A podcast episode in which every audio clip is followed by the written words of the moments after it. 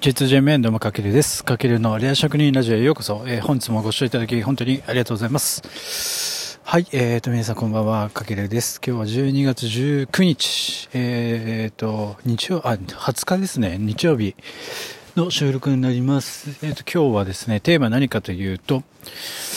うんと、読書初心者におすすめのアプリ、えーと、ブクロクというアプリがあるんですけども、そちら、すごい、あの、使ってみてよかったので、えっ、ー、と、サービスのご紹介と、まあ、どんな点がいいのかっていうところをちょっとご紹介していきたいと思います。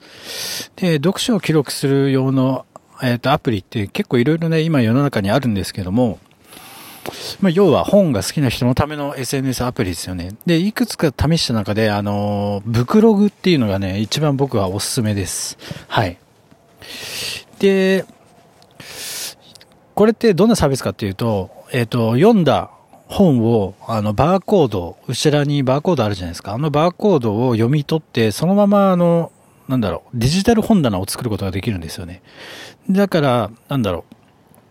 その読んだ本をどんどん並べていくことによって、また次違う本をそのデジタル本棚に並べたくなるってことで、まあ次読むモチベーションにつながるんじゃないかなと思って、まあ読書をこれから始めようと思ってる方にはすごくあのおすすめです。で、さらにはすごいのは、あの、なんだろう、アマゾンアフィリエイトっていうのがアマゾンのアソシエイトシステムで、例えば自分の、例えばブログとか、今ノートとかでもできるんですけども、アマゾンアソアソアソシエイトかに登録すると、えっ、ー、と、その ID をもらえるんですよね、自分の。で、その ID のリンクを自分のブログだったりノートとかに貼り付けると、えっ、ー、と、例えばそこから商品を何か紹介して、えっ、ー、と、誰かが購入してくれると、その自分にその商品まあ商品によってちょっとパーセンテージは違うんですけども、あのバックマージンが入るシステム、えー、があるんですけども、それがブクログにも、えっ、ー、と、実際についてて、例えばその本棚を見ていただいて、その本棚から、あ、この本ちょっと気になるから購入してみようってことで、あなたの本棚から、えっ、ー、と、商品が購入されると、えっ、と、その分の、えっ、と、例えば1800円だったらいくら入るんだろうな、ちょっと Amazon の詳しいあれはわかんないんですけども、あの、バックマージンが入ります。はい。なんかそれがもうね、結構すごい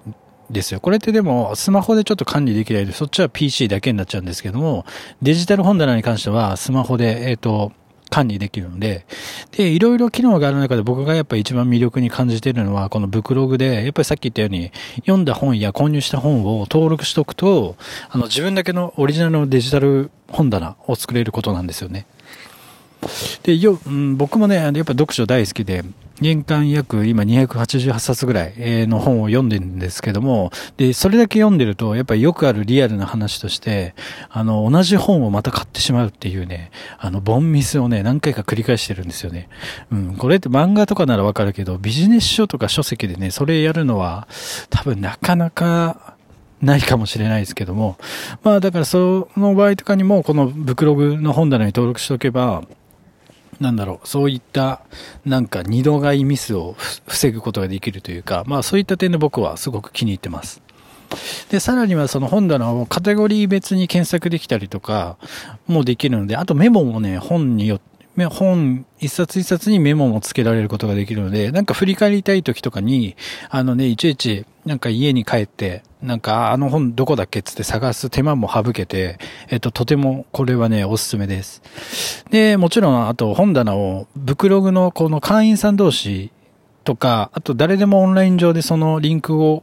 えっ、と、辿れば、えっ、と、本棚を見ることができるんですよ。だから人がどんな本を読んでるかとか、うん、これから本、なんか読書始めたいけど、えっ、ー、と、こういう、こういうか、みんな何読んでんだろうなっていう時の、えっ、と、とても参考になる。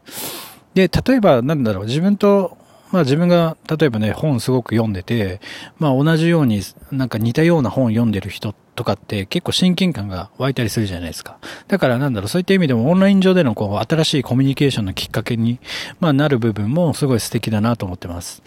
で、まあ本っていうのはやっぱね、一人で読むものなんですけども、やっぱそういった感じでこの読むのが楽しくなるツールをちょっと取り入れることが、まあ習慣として定着していくんじゃないかなと思ってます。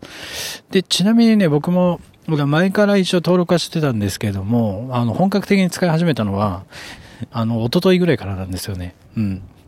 なので、まあちょっと興味があればぜひ見てみてください。あの、かけるの本棚で出てくると思います。あの、ブクログ、まああの、スマホアプリなんですけども、無料でダウンロードできるので、えっ、と、かけるの本棚で、あの、ぜひ、あの、見てみてください。あの、一応概要欄にもリンク貼っておきますので、あの、そこからでも全然大丈夫です。で、フォローとかもね、いただければ、まあ僕も積極的にあの、フォローをお返しさせていただきますので、ちょっと一緒にね、読書習慣、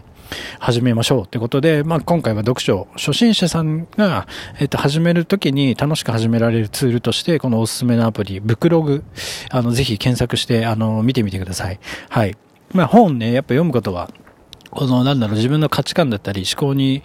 はない新たな、こう、なんだろう、シェアを手に入れることができる、まあ大きなメリットが僕はあると思ってて、で、新たなね、さらに人との出会いのきっかけになるツールでもあると思います。まあだからこそちょっとね、本読まないのはすごくもったいないことですし、まあ読書習慣をね、身につけて欲しくて、あの、今回僕が実際に使ってて、ほんで素直にいいなと感じた読書アプリをご紹介させていただきましたので、まあ、例えばね、まあ、今年はもう終わっちゃいますけど、来年2021年はちょっと読書の年にしようっていう感じで、そんなきっかけになればと思います。はい。というわけで今回は以上になります。今回の内容が参考になりましたら、ぜひフォロー、コメント、いいねなどいただけると大変励みになりますので、ぜひよろしくお願いします。はい。というわけで最後までご視聴いただきありがとうございます。またのお越しをお待ちしてます。かけるでした。いちちゃゆば。